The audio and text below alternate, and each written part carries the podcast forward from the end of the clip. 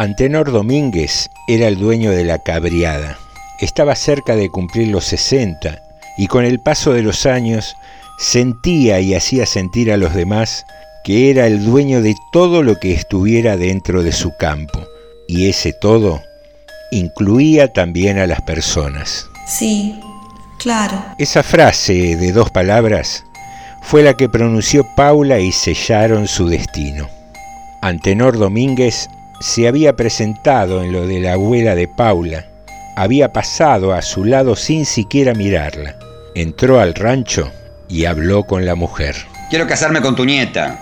Se me ha dado por tener hijos, ¿sabes? Mi campo es mucho para que se lo quede el gobierno y muy mío. Tu nieta ya no es chica. La he visto en los bailes bien pegada a los peones. Y en la casa grande va a estar mejor que acá. ¿Qué me contestás? Cinco minutos más tarde, la mujer hablaba con su nieta de 17 años. Le decía que no era obligación, pero su discurso demostraba que sí, que era obligación. Le recordó lo bien que se había portado Antenor cuando murió su padre, los beneficios de ser la mujer del dueño del campo, y Paula, sin mucha convicción, respondió, Sí, claro. El cura los casó. Hubo vino, asado y baile. Después de la fiesta, volvieron solos en el sulky, en silencio. La llevó hasta la casa grande. Los recibió Fabio, el capataz. Los saludó con el farol desde lejos. Ya en la casa, Antenor se paró frente a un ventanal y la llamó a su lado. Todo lo que quiero es mujer en la casa y un hijo, un macho en el campo. Todo va a ser para él, ¿me entendés? Y también para vos. Pero anda sabiendo que acá se hace lo que yo digo, que por algo me he ganado el derecho a disponer. Vení a la cama. No la consultó, la tomó. Del mismo modo que se corta una fruta del árbol crecido en el patio. Sí, claro. Estaba acostumbrado a entender como suyo todo lo que había dentro del campo. Por eso no la consultó, la cortó. Obedecer era fácil para Paula, pero el hijo no venía por más obediente que fuera. Un año y medio boca arriba. Un año y medio aguantando el olor del hombre que se le quedaba en la piel, sintiendo su sangre tumultuosa, galopándole el cuerpo, queriendo salírsele del cuerpo, saliendo y encontrando solo la dureza despiadada del viejo, y el interrogante que se repetía mes a mes. ¿Y entonces? ¿Qué me decís? Contestá, che. No, don Anteno, nada. A los dos años empezó a mirarla con rencor, mirada de estafado, eso era. Sí, claro. Antes había sido impaciencia, apuro por tener un hijo y asombro de no tenerlo.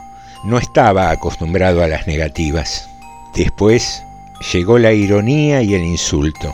Al tercer año, Paula tuvo un atraso y presintió que había quedado embarazada. Debió haber sido durante una de esas noches en las que el viejo la poseía con brutalidad, tumbándola en la cama como un animal Sí, maneado, claro. poseyéndola con rencor, con desesperación. En eso pensaba mientras enfrentaba la pregunta de cada mes. Sintió ganas de llorar, pero no supo por qué, si porque el viejo se había salido con la suya o por la bofetada que le sonó en la cara y la sentó en la cama. Contestá. Contestame, yegua. No lloró, se quedó ahí, odiando al hombre con los ojos muy abiertos. La cara le ardía. No, ha de ser un retraso nomás, como siempre. Yo te voy a dar un retraso. Mañana mismo le digo al Fabio que te lleve al pueblo, a casa de Tomasina. Te voy a dar retraso. Mañana te levantás cuando aclare. Acostate ahora.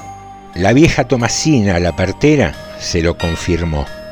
Estás preñada, le dijo. Va a estar contento, Antenor, dijo la partera. Y Paula, aunque ya no recordaba, dijo como aquella tarde frente a su abuela, Sí, claro. al volver del pueblo, Antenor estaba ahí, entre los peones. Cuando la vio, le dijo que cebara mate. Al rato, Paula se acercó con un mate y se lo dio. Miró sus manos y recordó la cachetada de la noche anterior. Por el andarivel traían un toro grande, un pinto, que bufaba y hacía retemblar las maderas. Preñada, había dicho la Tomasina. El viejo parecía adivinar. Cuando le devolvió el mate, Paula le esquivó la mirada, pero Antenor hizo la pregunta que Paula estaba temiendo. Che, ¿qué te dijo la Tomasina? Paula lo miró y gritó. Todos al unísono gritaron. Los ojos de Antenor se abrieron enormes, al tiempo que su cuerpo dio una vuelta en el aire, atropellado de atrás por el toro. En medio del revuelo, Paula seguía parada con el mate en la mano, mirando el cuerpo de Antenor que había quedado como un trapo colgado del alambre de púas. La pregunta que Paula no quería escuchar fue lo último que dijo el viejo. En la clínica, al día siguiente el médico dijo que don Antenor no volvería a moverse ni tampoco a hablar. Cuando estuvo en condiciones de comprender alguna cosa, Paula le anunció lo del chico. Va a tener chico. La Tomasina me lo ha dicho. Un brillo de triunfo alumbró feroz la mirada del viejo. Un tiempo después lo trasladaron a la casa. Lo instalaron en el cuarto de arriba, frente a la ventana. Allí semi colgado de las correas atadas a un travesaño de fierro que el doctor había hecho colocar sobre la cama, erguido a medias, podía contemplar el campo, su campo. Se pasaba horas con la mirada perdida, solo, en silencio, abriendo y cerrando la boca como si rezara. Súbitamente Paula comenzó una transformación. Va a tener chico. Su expresión se fue haciendo cada vez más sombría. Una noche, Antenor echó la cabeza hacia atrás y por un momento los ojos se le pusieron en blanco. Paula sospechó que el viejo podía morirse. La voz de Paula fue un grito. Va a tener el chico. ¿Me oye? Antenor reaccionó. Intentó una sonrisa y dijo que sí con la cabeza. La frase se volvería rutina ante cualquier situación. Va a tener el chico. Con el tiempo, salvo Paula, nadie subía a verlo. Ella empezó a cerrar la puerta del cuarto con llave cuando salía. Va a tener chico. Una llave grande que llevaba siempre consigo colgada a la cintura. El sonido de la llave en la antigua cerradura anunciaba la entrada de Paula. Y una noche, cuando la puerta se abrió y la sombra de Paula se proyectó larga sobre el piso, Antenor experimentó una sensación extraña y amenazadora. Por primera vez sintió miedo. Sí, claro. Quiso no escuchar, no ver la cara sombría de la muchacha y giró hacia la pared, pero imaginó el gesto, la mirada fría, el rictus de los dientes apretados. Va a tener chico. Nació en invierno era varón. Paula lo tuvo ahí mismo. No mandó a llamar a la Tomasina. El día anterior le había dicho a Fabio que no iba a necesitar nada. Ni hace falta que venga en la semana, le dijo. Por la ventana, Antenor pudo ver cómo Paula se quedaba sola junto al aljibe. Después, ella se metió en la casa y el viejo no volvió a verla. Desde el cuarto, pudo escuchar algún quejido ahogado y al acercarse la noche, un grito largo retumbando entre los cuartos vacíos. Por fin, nítido, el llanto triunfante de una criatura. Entonces el viejo comenzó a reírse como un loco. De un súbito manotón se aferró a las correas de la cama y quedó sentado, riéndose. Cuando Paula entró en el cuarto, el viejo permanecía en la misma actitud, rígido y sentado. Antenor pudo escuchar la respiración de su hijo.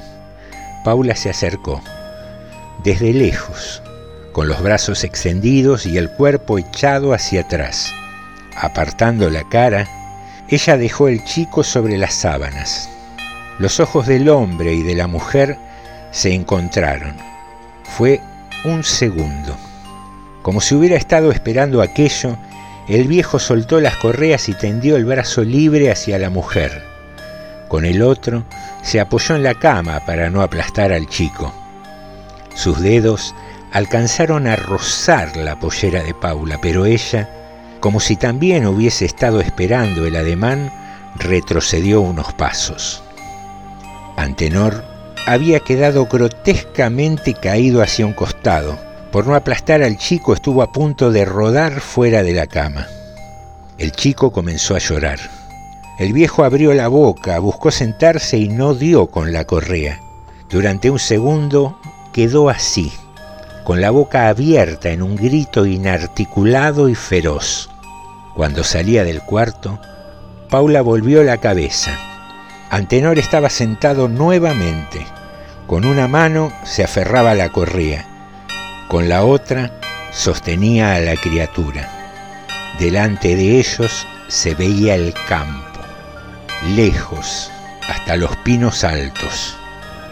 Al salir, Paula cerró con llave y como siempre la colgó en su cintura.